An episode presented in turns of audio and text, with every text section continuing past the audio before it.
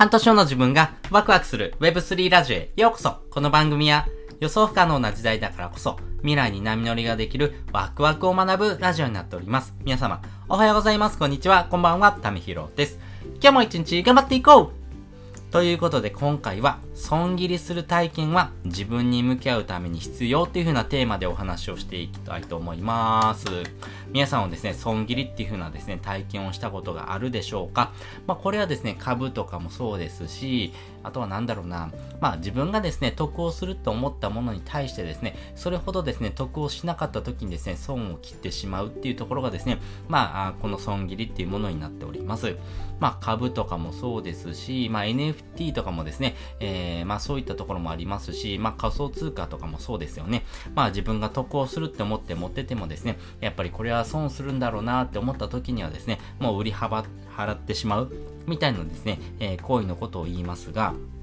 私自身もですね、えー、この損切りという風な体験を通してですね、まあ、自分に向き合うっていうことがですね、できました。まあ、これ、えー、いつ体験したのかなんですけども、えっ、ー、と、去年ですね、2022年のですね、え7月ですね、えクリプト忍者パートナーズジョブズ、通称 CNPJ と言われているですね、NFT のですね、優先購入権をですね、もらいました。えー、その時はですね、私、えっ、ー、と、6枚ほどもらいましたね。えー、この6枚をもらってですね、えー、まあ、購入したんですね。えー、1、1枚ですね、0.001イーサですね、日本にすると250円とかですね、ぐらいのですね、えー、まあお金でですね、格安で NFT をゲットできるよっていうふうなですね、体験を通して、えー、それを購入してですね、えー、やったいっぱいもらったと思ってですね、えー、実際にですね、価格が上がってちょっと売り抜くとですね、まあ3万円から5万円ほどですね、月稼げるんじゃないのかなっていうところもありましたんで、実際ですね、私、まあお金っていうものをですね、欲しかったなと思ったんで、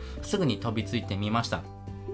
で、実際ですね、この CNPJ をですね、えー、まあ、売ることによってですね、えー、お金ってものが手に入りました。私自身は2体ほどですね、売りましたね。まあ、新しいですね、このせだり、せどりだろうなっていうところもありましたんで、まあ、ブログのネタとしてですね、えー、いいんじゃないのかなっていうところとですね、このお金をですね、手にするっていうような体験っていうのをですね、えー、してみたかったっていうところもありましたんで、まあ、自分自身がですね、えー、このお金が欲しいっていうようなですね、えー、煩悩に対してですね、ちょっと、その欲求にですね、えー、まあ優しくですね、えー、声をかけられたものなので、えー、すぐ売っちゃったというところですね。まあこのですね、え打ってですね、実際に5万7千円ほどですね、お金がもらえました。もらえてですね、やっぱ嬉しかったんですね。嬉しいなと思ったんですけども、何かが引っかかったんです。これをですね、言語化するのはなんか、えー、難しかったんですけども、この何がですね、自分の中で引っかかったのかっていうところをですね、えー、まあ表現するとですね、まあ一言で言うとですね、申し訳ないなと思ってしまったんです。この NFT を売ってですね、えー、5万7千円ですね、もらえたんですけども、この NFT をですね、作るときにですね、命を削ってくれたですね、宇宙なさんとかですね、まあ制作に関わるような人々がですね、たくさんいてですね、えー、皆さんがですね、えー、この NFT が成功したらいいなっていうふうにですね、えー、まあ魂を込めてですね、作ってくれたものをですね、まあ簡単に売ってしまったというところですね。このすぐ売ってしまうっていう行為がですね、自分にとってですね、何かですね、引っかかる部分があったんですね。なんで、そういう風な部分がですね、やっぱり自分に向き合うっていうところにですね、えー、大きくですね、えー、きっかけがありました。やっぱり例えるとですね、まあ急にですね、友達からプレゼントをもらってですね、えー、次の日にですね、メルカリで売れたよっていうふうにですね、友達に報告するような、まあそんな感じですよね。まあもしですね、僕がですね、プレゼントをあげた側だったらですね、うわ、この人本当に残念な人だなって思っちゃいますよね。まあそういうふうにですね、NFT を売るっていうのはま自由なんです。自由なんですけども、なかなか僕はですね、できないなと思ってしまいました。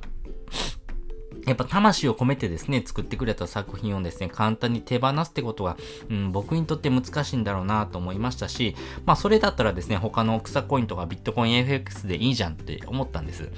そうじゃなくてですね、この NFT っていうものに対してですね、えー、どのように向き合うのかっていうところはですね、まあ自分との向き合い方にもですね、えー、大きくですね、関わってくる部分もありましたし、なぜ NFT じゃないとダメなのかとかですね、NFT は草コインみたいなですね、機能をですね、歌っていないよっていうこともですね、えー、自分の中に感じました。この NFT を持つっていうのはですね、えー、機能ではなくてですね、やっぱり意味を与えてくれるものなんだろうなと思います。お金っていう機能ではなくてですね、意味を伝える。まあそのですね、えー、機能ではなくて意味を伝える時のですね、伝え方としてですね、NFT っていう形になってましたし、えー、このですね、NFT をですね、えー、持ってくれる人柄とかですね、あとはこの雰囲気、えー、まあこの人、人をですね、えー、表現するようなですね、え部分もですね、え自分自身足りなかったなってめちゃくちゃ反省したんですね。いや、めちゃくちゃ申し訳ないなと思って、やっぱそういう風な部分もあるので、やっぱりガチホするっていうのは非常に大切な行為ですし、お金っていうものに対してですね、自分との向き合い方っていうのもですね、改めて考えないといけないなと思いました。やっぱり NFT を通してですね、えー、この草コインみたいなですね、えー、ものにならないようなあそういったですね、えー、まあ、対策が必要にはなってきますし、この NFT を通してですね、えー、自分自身の生き方とか考え方をですね、アップデートしていく、まあ、そういう風な時にですね、使ってもらえる部分かなと思いましたし、まあ、この応援するという風な投資をですね、民主化したものがですね、NFT であるというところもありましたんでね、まあ自分がですね、えー、この NFT を持つにふさわしい人なのか、まあそういうようなですね、えー、徳をですね、積むような人なのか、みたいなところもですね、えー、見られてるのもですね、NFT なんだろうなと思います。まあこの見える化されたですね、タイムカプセルみたいなですね、えこういったですね、NFT を通してですね、まあ自分自身とですね、一緒にですね、えこの時を楽しむ、この時間をですね、楽しむようなですね、え心の持ちよう、その余白を持つっていうのもですね、えこの NFT ならではのですね、楽しみ方かなというふうに感じました。ということで今回ですね、えー、損切りするためのですね、体験をですね、自分に向き合うために必要だったっていうふうなテーマでですね、お話をさせていただきました。これめちゃくちゃ大事だなと思いましたし、やっぱり私自身ですね、この NFT を通してですね、えー、まあ人からですね、プレゼントをもらえるっていう風な体験、そして、えー、プレゼントをもらった時の嬉しさ、そして、えー、それを売ってしまった申し訳なさみたいなところも通してですね、えー、自分自身足りない部分っていうのもですね、めちゃくちゃあったなっていう風にですね、感じましたんでね、まあそういう風な体験を通してですね、え自分自身の考え方をアップデートできたっていうのもですね、まあ前向きに捉えればですね、非常に良かったなという風に思っております。そして本日の合わせて聞きたいです。本日の合わせて聞きたいはですね、NFT はですね、時間軸でローリスクな投資である3つの理由についてですね、お話をしております。えー、このですね、NFT はですね、時間軸っていうところに関して言うとですね、まあ、投資対象になるというふうに私は考えます。まあ、投機的なですね、えー、もの、要はですね、お金がですね、上がった下がったみたいなですね、短期的なですね、売買を繰り返すっていうものではなくてですね、長期的に見たらですね、えー、大きな利益をもたらしてくくれるものだろうなというふうに思います。それは、えー、ただ単にお金というものだけではなくてですね、えー、持ってることによるですね、えー、その人柄とかですね、え信頼とか信用みたいなところもですね、え合わせてですね、